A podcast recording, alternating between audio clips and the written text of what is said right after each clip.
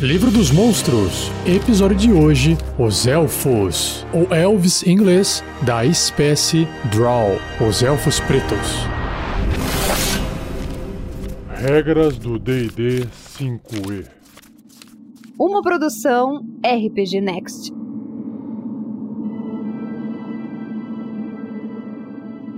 O episódio de hoje apresenta vários Draws de vários tipos. Então é um episódio que apresenta essa espécie de elfos como um todo. E claro que nas ilustrações, nas páginas do livro do monstro, tem várias. Mas a mais clássica delas é um elfo com uma cor muito, muito escura e o cabelo branco, bem branco. Geralmente vivendo no Underdark, ou no submundo, ou embaixo da terra, como se fossem anões de cavernas. Claro que a arquitetura é diferente. E vamos ver o que, que o livro descreve sobre essas criaturas.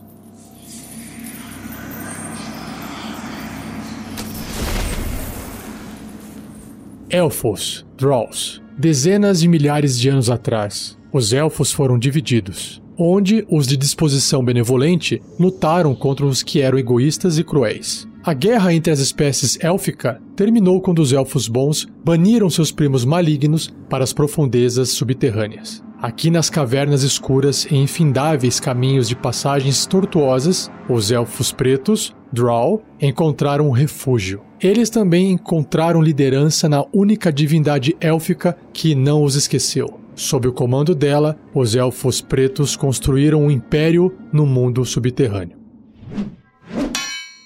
Filhos de Loth. Os Drows veneram Loth, uma divindade que reside no abismo, conhecida como Rainha Aranha ou Rainha Demoníaca das Aranhas. Ela é a figura na qual os elfos pretos se basearam para construir suas civilizações subterrâneas. O que quer que ela ordene, os Drolls fazem. Os mais perversos dos elfos, os Drolls raramente são vistos na superfície do mundo. Embora eles conspirem para destruir os elfos que os baniram, os Drolls não se veem mais como exilados. Eles são os governantes destinados nas trevas, e quando Lauth os comandar a se erguerem e destruírem sua espécie que habita a superfície, eles o farão. Criaturas das Trevas. Os Drolls têm vivido no subsolo por tanto tempo que eles se adaptaram aos seus arredores e podem ver no escuro. No entanto, eles não conseguem mais permanecer sob a luz solar. Quando os escravos estão em falta no subterrâneo, os Drolls enviam grupos de captura para a superfície para sequestrar humanoides para dentro da escuridão, trazendo-os de volta às suas cidades para serem torturados até a submissão. Além dessas excursões ocasionais, os Drolls se contentam em permanecer em seu reino subterrâneo, onde eles se sentem seguros e no controle. Cidades do subterrâneo. Os elfos negros construíram cidades fantásticas em enormes cavernas onde a comida e a água são abundantes. A habilidade deles de esculpir rocha rivaliza com a dos maiores artesãos anões, apesar das estruturas deles manterem uma estética decididamente élfica. Apesar de parecerem delicados, os assentamentos Drow são estruturalmente sólidos e extremamente resistentes. Os Drolls gostam de escavar enormes estalagmites e estalactites, criando torres habitáveis que se erguem do chão ao teto. Uma cidade Drow é uma metrópole alastrada cercada por altas muralhas. Visitantes não Drolls devem conduzir seus negócios fora das muralhas sob olhos vigilantes. Os Drolls criam e mantêm aranhas gigantes para ajudar a proteger suas cidades contra intrusos, mesmo quando elas encobrem a cidade em belas teias, criando laços de seda para prender os inimigos voadores que de outra forma sobem pelas muralhas. Caraca, que massa! Magia Draw. Da mesma forma que os Drolls se adaptaram à vida subterrânea, eles também adaptaram sua magia. Além de usar a magia para esculpir suas cidades na rocha, eles potencializam suas armas criando novos itens mágicos perigosos e invocando demônios do abismo. Os Drolls conjuradores são supremamente arrogantes e nunca hesitam em usar suas magias das formas mais detestáveis. Armas e armaduras. Os Drolls constroem armas feitas de adamante, ou em inglês adamantine, que é um tipo de metal duro, negro e sobrenatural. Os artesãos Drolls adornam suas armas em armaduras com filigranas de teias e temas aracnídeas e os arcanos, algumas vezes, imbui itens com magia para aprimorar a efetividade deles. No entanto, essa magia some quando exposta à luz solar. Hum, interessante. Então, as armas e armaduras mágicas Draws raramente mantêm seu bônus de aprimoramento e propriedades mágicas quando trazidas à superfície. Raramente. Só para deixar reforçado. Políticas acirradas. As políticas Draws são acirradas e cheias de intriga. Quando os Draws trabalham juntos, é tipicamente para destruir adversários em comum e garantir sua própria sobrevivência, e tais alianças têm curta duração e são cheias de perigo. A sociedade Draw é dividida em casas nobres, cada uma governada por uma matriarca que busca aumentar o prestígio e poder de sua casa acima de todas as outras. Outros membros de alto escalão da casa são parentes de sangue, enquanto que as fileiras medianas são formadas por draws de famílias mais fracas que juraram fidelidade à casa maior. Agarrando-se precariamente aos degraus mais baixos da escada social de uma casa estão as casas de escravos, construídas por draws de linhagem inferior e os ocasionais cativos não draws. Governo matriarcal. Loth, através de suas sacerdotisas fiéis, dita as regras da sociedade Draw, garantindo que suas ordens e tramas sejam concluídas. Já que Loth é propensa a se manifestar no plano material e punir diretamente aqueles que a desobedecem, os Draws aprenderam a ouvir o que ela diz e a fazer o que suas sacerdotisas ordenam. Na sociedade Draw, machos são subservientes às fêmeas, um Drow macho pode liderar uma patrulha no subterrâneo ou um grupo de captura à superfície, mas ele responde a uma Drow fêmea, ou a matrona de sua casa, ou uma das subordinadas dela, escolhida a dedo. Embora os Drows machos possam preencher quase todas as funções na sociedade Drow, eles não podem ser sacerdotes nem podem governar uma casa. Predileção por venenos. Destilado de aranhas venenosas e da flora do subterrâneo, os venenos podem ser encontrados em abundância entre os Drolls. E ele tem um papel importante na cultura e políticas deles. Arcanos Drolls desenvolveram uma toxina viscosa que deixa os inimigos inconscientes. Os guerreiros Drolls cobrem suas lâminas e virotes de besta com esse veneno, ansiosos pelo interrogatório e tortura que virão após o combate. Fantástico.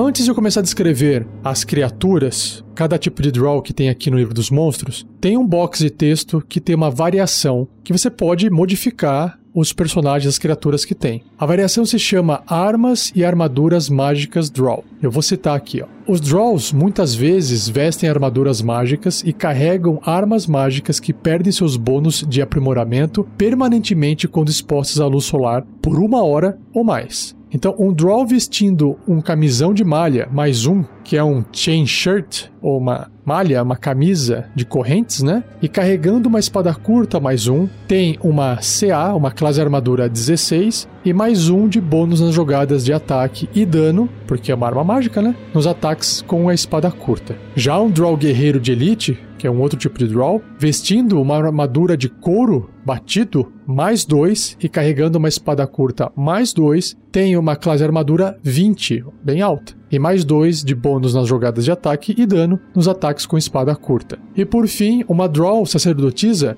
de Loth, vestindo uma brunéa, mais 3, que é um scale meio, ou seja, aquela armadura com escamas, né? Tem uma CA de 19.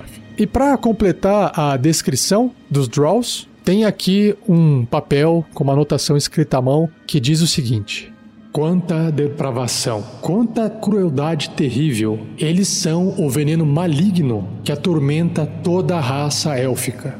Quem escreveu isso foi um tal de Nelar Autumwell, um clérigo elfo do deus Corellon Larethian. Sem mais delongas, então vamos entrar dentro de cada criatura. Seja você também um guerreiro ou uma guerreira do bem. Para saber mais, acesse padrim.com.br barra rpgnext ou picpay.me barra rpgnext.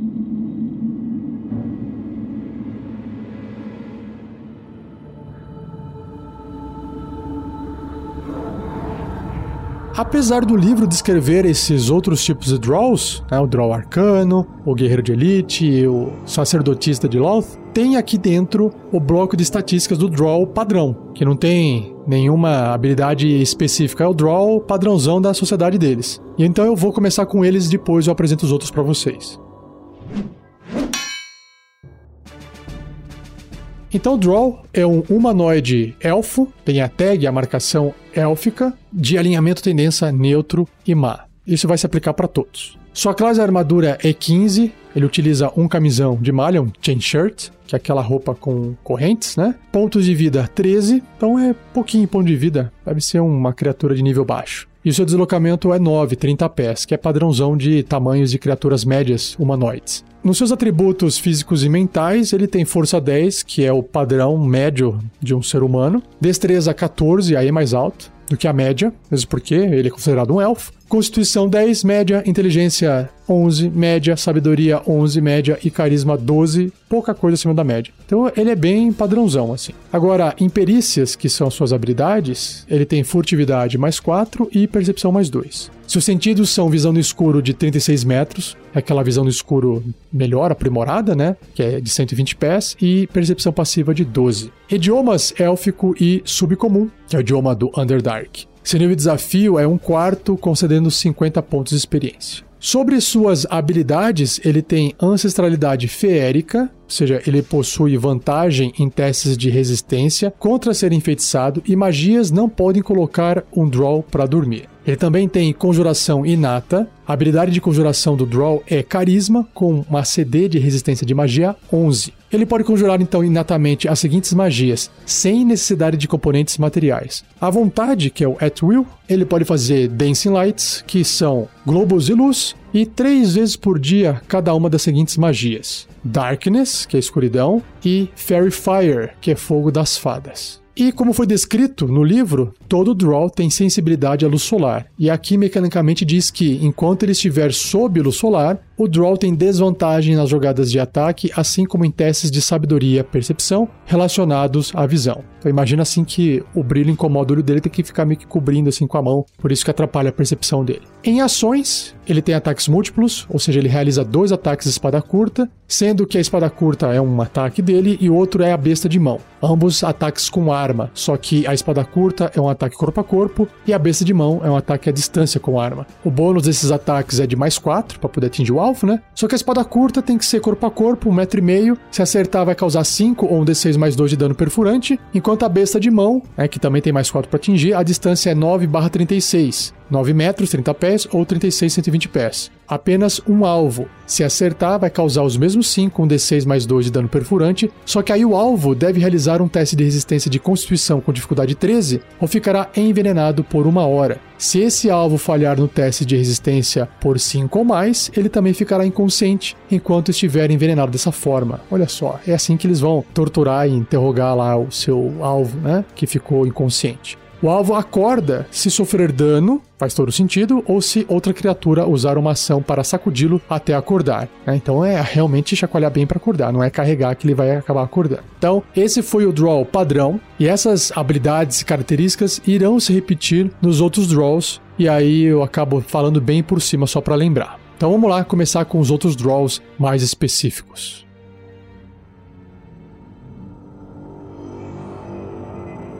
Apresentando então Draw Elite Warrior, ou Draw Guerreiro de Elite. Tem uma pequena descrição sobre ele e na sequência eu entro no bloco de estatísticas. Aqui diz: os guerreiros de Elite Draw defendem suas casas e seus superiores contra todos os inimigos, apesar de serem especializados em lutar contra anões, gnomos e elfos, incluindo outros Draws. Eles frequentemente assaltam assentamentos na superfície sob o manto da noite, retornando para o subterrâneo, o Underdark, com prisioneiros e despojos rebocados antes de amanhecer. Guerreiros de elite podem ser machos ou fêmeas. Então agora vamos para o bloco de estatística.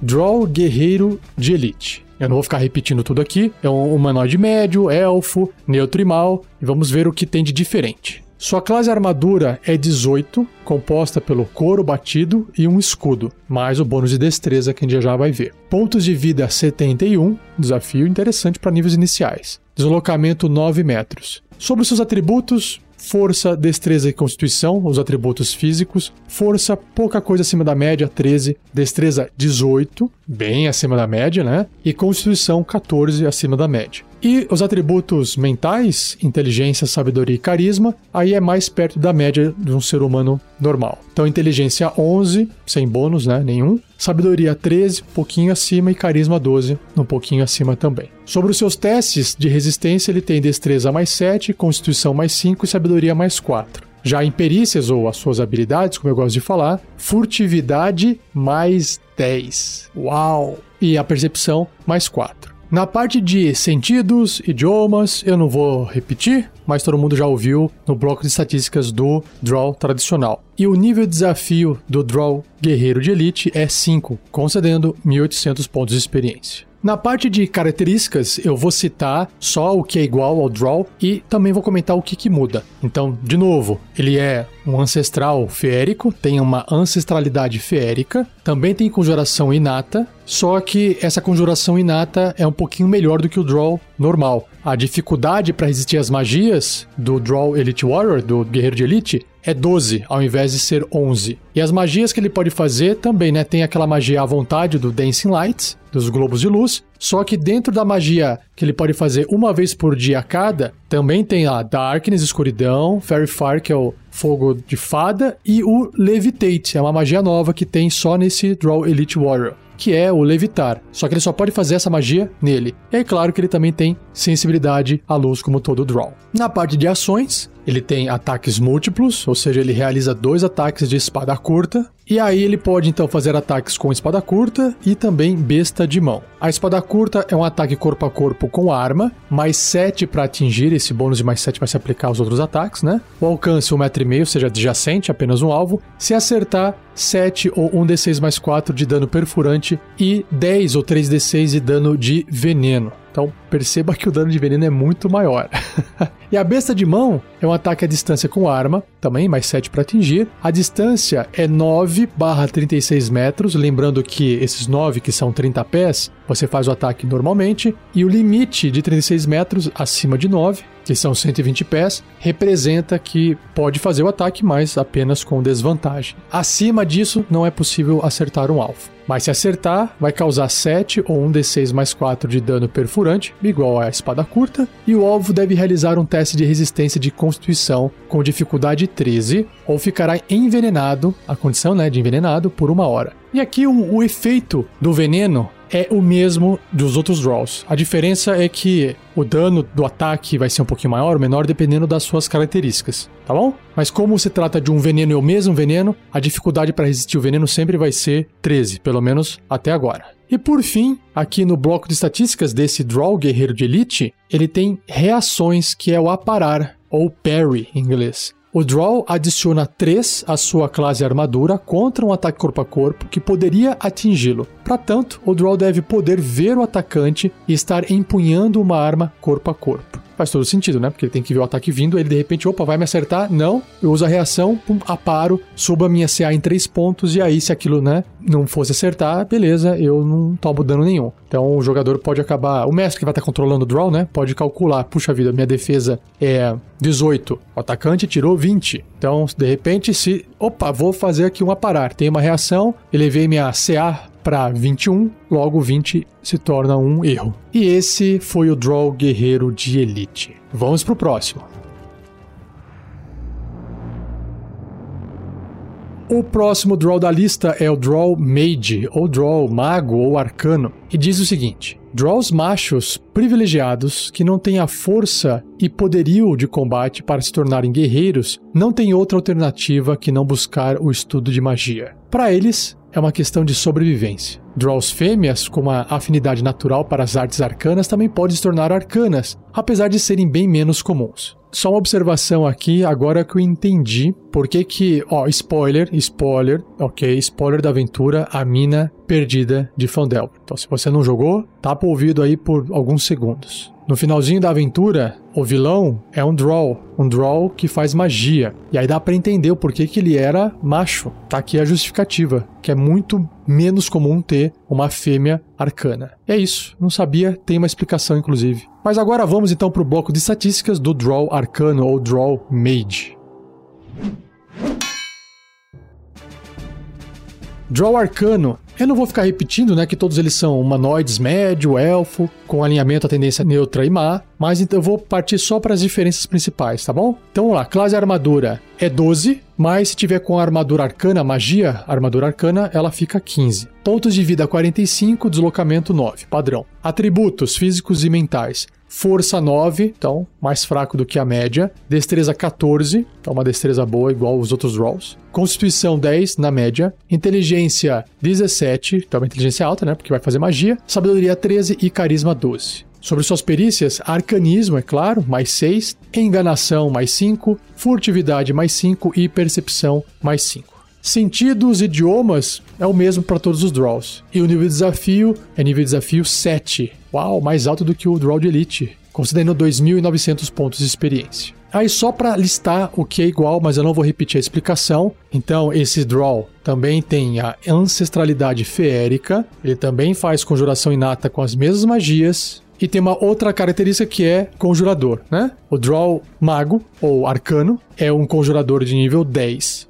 A sua habilidade de conjuração é inteligência, como deu para ver ali o atributo alto, né? Com a dificuldade de resistência para as magias de 14 e mais 6 para atingir se estiver fazendo um ataque com magia. E ele possui as seguintes magias de mago preparadas. Então, começando com os truques, magias à vontade, de nível 0. Então nós temos aqui a imagem menor, que é Minor Illusion, mãos mágicas, Mage Hand e a rajada de veneno, Poison Spray ou sprayada, espirrada de veneno, e o Ray of Frost, que é o raio de gelo. No primeiro nível, que tem quatro espaços de magia, então ele pode fazer quatro magias a mesma ou distribuir, né? Ele tem a armadura arcana, que é a de proteção, Mage Armor, Magic Missile, que é o mísseis mágicos, Shield, que é o escudo, escudo arcano, e o Witch Bolt, que é o raio da bruxa. Já no segundo nível de magia, que só tem três espaços, ele tem Alter Self, que é o alterar a si mesmo, alterar-se, Misstep, que é o passo nebuloso, e Web, que é teia. No terceiro nível, que também tem três espaços, ele pode fazer a magia Fly, voar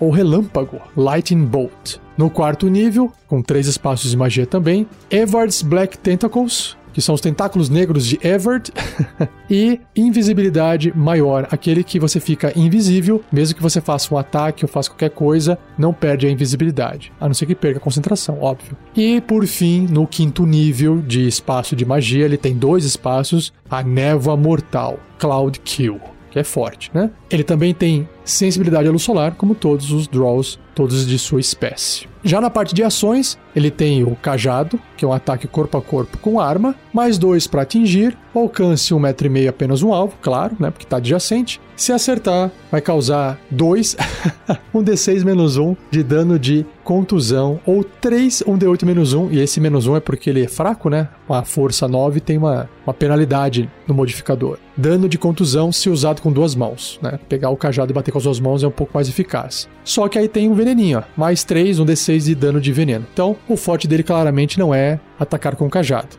Talvez ele esteja fazendo um ataque de oportunidade, por exemplo. E por fim, uma outra ação, essa aqui é bacana, ó. Invocar demônio. Uma vez ao dia, o Draw magicamente invoca um Quasit, ou tenta invocar um demônio das sombras com 50% de chance de sucesso. É, gira uma moedinha, cara coroa, pum, resolvido. O demônio invocado aparece em um espaço desocupado a até 60 pés ou 18 metros do invocador e não pode invocar outros demônios. Claro, senão forma uma reação em cadeia infinita. Ele permanece por 10 minutos até o invocador morrer ou até seu invocador dispensá-lo com uma ação. Então ele dura um tempinho só. Também para não ficar muito overpower, né? Muito poderoso. E assim eu fecho o Draw Arcano. Espero que você tenha gostado e vamos ver o próximo.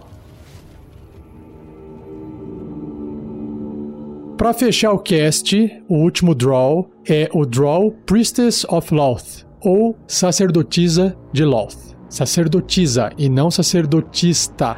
Acho que eu comentei errado aí umas palavras atrás.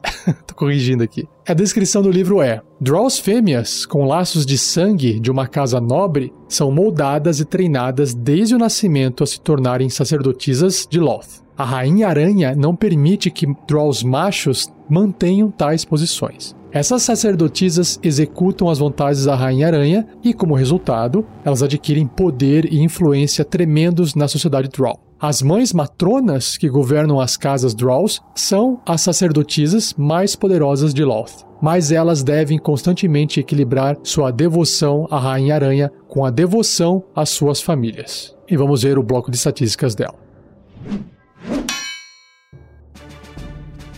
Drow sacerdotisa de Loth claro, vai continuar sendo humanoide médio, elfo, neutro e mal, e vamos lá para as diferenças. Classe armadura 16 usando um scale meio, uma brunéa. Pontos de vida 71. Olha só, uma criatura com 71 pontos de vida da classe mágica, arcana, conjuradora. Então, nível de desafio alto aí. Vamos ver. E deslocamento 9 metros, 30 pés. Força, destreza e constituição. Força 10 na média, destreza 14 acima da média e constituição 12, um pouquinho acima da média. Agora, inteligência, sabedoria e carisma. Inteligência é 13, então ela não vai usar inteligência para fazer magia. Sabedoria 17, então vai fazer magia como se fosse um clérigo ou um druida, provavelmente. E carisma 18. Eita, ou será que vai fazer magia igual um paladino, algo assim, ou um feiticeiro, né? Não dá para saber, vamos descobrir. Testes de resistência, constituição mais 4, sabedoria mais 6 e carisma mais 7. Perícias, furtividade mais 5, intuição mais 6, percepção mais 6 e religião mais 4. Seus sentidos são iguais aos outros draws,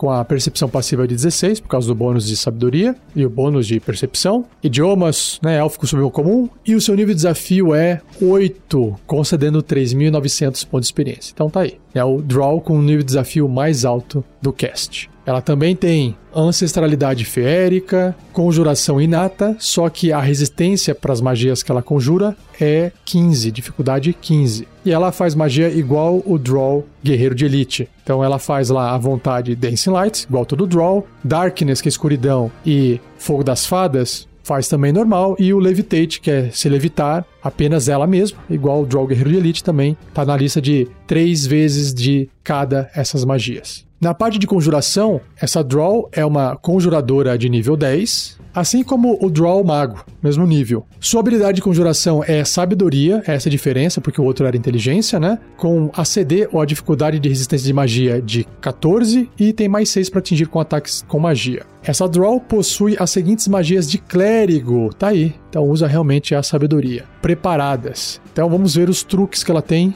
magias à vontade nível 0, que são Guidance, que é orientação, Poison Spray, que é a rajada de veneno, Resistance, que é resistência, Spare the Dying, que é estabilizar ou poupar o morto, e Taumaturgia. Magias de primeiro nível com quatro espaços. Ela tem Amizade Animal, Curar Ferimentos, Detectar Veneno e Doenças, e o raio adoecente, ou raio da doença. No nível 2, que tem três espaços, ela tem restauração menor, proteção contra venenos e teia. Magias de nível 3, com 3 slots, 3 espaços de magia. Ela tem conjurar animais, conjurar animais, e aí no caso aqui são duas aranhas gigantes que ela conjura. claro, faz todo sentido. Dispensar magia, ou dissipar magia, que é o Dispel Magic. Nível 4 de magia, com 3 espaços. Ela tem adivinhação e liberdade de movimento ou movimentação livre. E por fim, as magias de quinto nível com dois espaços de magia. Ela pode fazer aqui Insect Plague, que é a praga de insetos, e curar ferimentos em massa. Então, ela se sai melhor se ela estiver num campo de batalha onde tenha mais draws em volta, né? E claro que ela tem sensibilidade à luz solar, como todos os draws. E vamos para as ações dela. Ela tem aqui ataques múltiplos. Ela realiza dois ataques com Scourge, que é um açoite. que legal. Faz todo sentido, né? Provavelmente o que ela usa para se açoitar, ela usa para bater nos outros. Então, o açoite é um ataque corpo a corpo com arma, mais 5 para atingir. O alcance é 1,5m, um apenas um alvo. Se acertar 5 ou 1 D6 mais 2 de dano perfurante, O problema é que até aqui você fala assim: ah, isso aí é igual uma espada curta, tá ok, um açoite até tá causando um dano legal, né? Só que ela tem mais 17 ou 5d6 de dano de veneno. É um veneno muito forte, muito poderoso. Então não queira levar uma açoitada dela, hein? E claro que ela pode invocar demônio também, assim como o Draw Mago. E diz o seguinte aqui, ó. A Draw pode magicamente invocar um Yosholol, que é um demônio que eu já li em episódios passados, com 30% de chance de sucesso, então um pouquinho menos de um terço de chance. Se a tentativa fracassar, olha só, a Draw sofre 5 ou 1 de 10 de dano psíquico. Caramba, pode morrer tentando fazer isso, hein? Do contrário, o demônio invocador aparece em um espaço desocupado até 18 metros ou 60 pés da invocadora e não pode invocar outros demônios. Ele permanece por 10 minutos até a invocadora morrer ou até a sua invocadora dispensá-lo com uma ação. Então tá aí, ela faz ali um ritual basicamente. Pode fazer isso uma vez por dia e sofre com o processo ou não, se tiver sorte. E invoca esse demônio Yosholol. Muito bom, legal. É isso. Assim eu encerro então todos os blocos estatísticas de todos os draws do livro e chegou o momento de ideia de aventura. Ideia de aventura. Não tem como escapar de ler um texto desse entender como que é essa estrutura, pelo menos que superficialmente, dos draws e querer apresentar isso para os jogadores. Como? Escravos. A ideia que eu tenho é, eles foram aprisionados, capturados por draws para trabalharem como escravos no Underdark. E é ali que pode ser apresentado a estrutura arquitetônica, que os draws fêmeas acabam mandando e tendo né, aquele poder maior, que existem casas, é, toda a arquitetura, toda a, a questão maligna, né, a, a, tortura, a guerra entre eles, esse tipo de coisa, tudo isso pode ser apresentado para os personagens, para os jogadores personagens, uma vez que eles sejam escravos, porque eles estão ali assistindo, né, são espectadores dessa, desse comportamento social. Se eles chegam lá batendo, explodindo tudo, fica mais difícil de mostrar como é que essa, essa estrutura política funciona. E eu acho legal exatamente isso criar uma cena, uma situação onde os aventureiros, apesar de estarem presos e serem escravos, tem gente que está ali dentro também preso escravo, conspirando para poder escapar. E nessa tentativa, inocentes morrerão, mas esses inocentes talvez sejam a oportunidade que os aventureiros possuem de recuperarem suas armas e talvez entrar em conflito, lutarem contra alguns tipos de criatura, alguns draws, não precisam ser todos, né? E escaparem ou serem perseguidos. Eu acho que pode ser uma one shot e basta eles conseguirem escapar para poder serem bem-sucedidos e aí a aventura pode continuar ou não com eles sendo perseguidos, vai saber, né? E claro que você pode combinar na, durante a fuga, não precisa só enfrentar os draws. Pode enfrentar as aranhas gigantes, tem que passar pelas teias que as aranhas constroem, talvez outras criaturas nos corredores ali, nos dentro do Underdark, nas cavernas perdidas, até eles encontrarem a saída, imagina o trabalho que eles têm que ter. Talvez eles tenham que conversar com alguém lá dentro que está preso há muito tempo, mas nunca teve a oportunidade de escapar e que talvez conheça um pouco qual o caminho que tem que ser feito para poder escapar. Existem vários filmes de guerra, de Segunda Guerra Mundial, ou esses filmes de um futuro distópico, onde tem sempre uma, uma sociedade que é escrava, está aprisionada, que o pessoal tá ali um tempo vivendo, é, sobrevivendo no caso, né? E traçando um plano para poder escapar daquela situação que pode envolver aplicar um golpe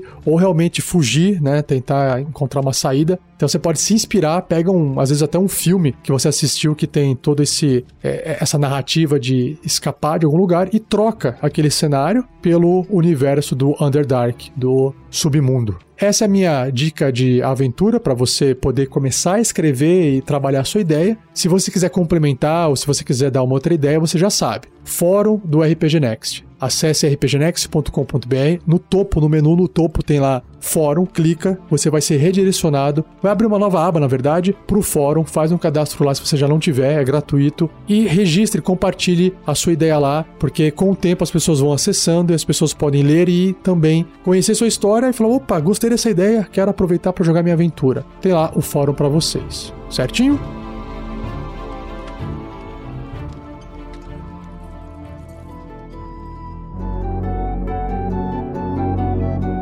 Assim eu encerro mais um episódio do Regras do D&D 5e. Espero que você tenha gostado. Se você tiver dúvidas, quiser escrever para mim, e quiser que eu te responda sobre essa sua dúvida, pode usar o e-mail rafael47@rpgnext.com.br ou você pode deixar sua mensagem escrita no post desse episódio, onde quer que você tenha ouvido. Desde que seja um canal oficial nosso, né? Senão eu não vou conseguir ver. da RPG Next. A minha intenção é juntar essas dúvidas e fazer um podcast do Regras do D&D 5e novo, separado, só respondendo essas dúvidas, tá bom? Mas para isso, para que tenha mais gente ouvindo e mais dúvidas chegando para mim, o que você tem que fazer? Compartilhar. Então não deixe de compartilhar. E claro, agradeça ao Gleico Vieira Pereira, pois sem ele também esse episódio não existiria. Foi ele que editou. E antes de eu trazer qual é que vai ser o próximo episódio, não se esqueça, se você ainda não tem uma cópia dos livros do D&D 5e, os livros base, né? Livro dos monstros, livro do jogador, livro dos mestres. Eu sugiro você comprar ainda a versão em inglês, porque você tem acesso ao jogo original, com o idioma original. Mesmo que seja uma barreira para você, você aprende. Eu, quando adquiri os livros na terceira edição, eu também não sabia ler inglês direito. E foi através do livro com o dicionário que eu fui praticando e aprendi a ler. Digo isso por quê? Porque existe um box na Amazon.com.br que vem uma caixinha, um case, onde vem os três livros dentro, mais o,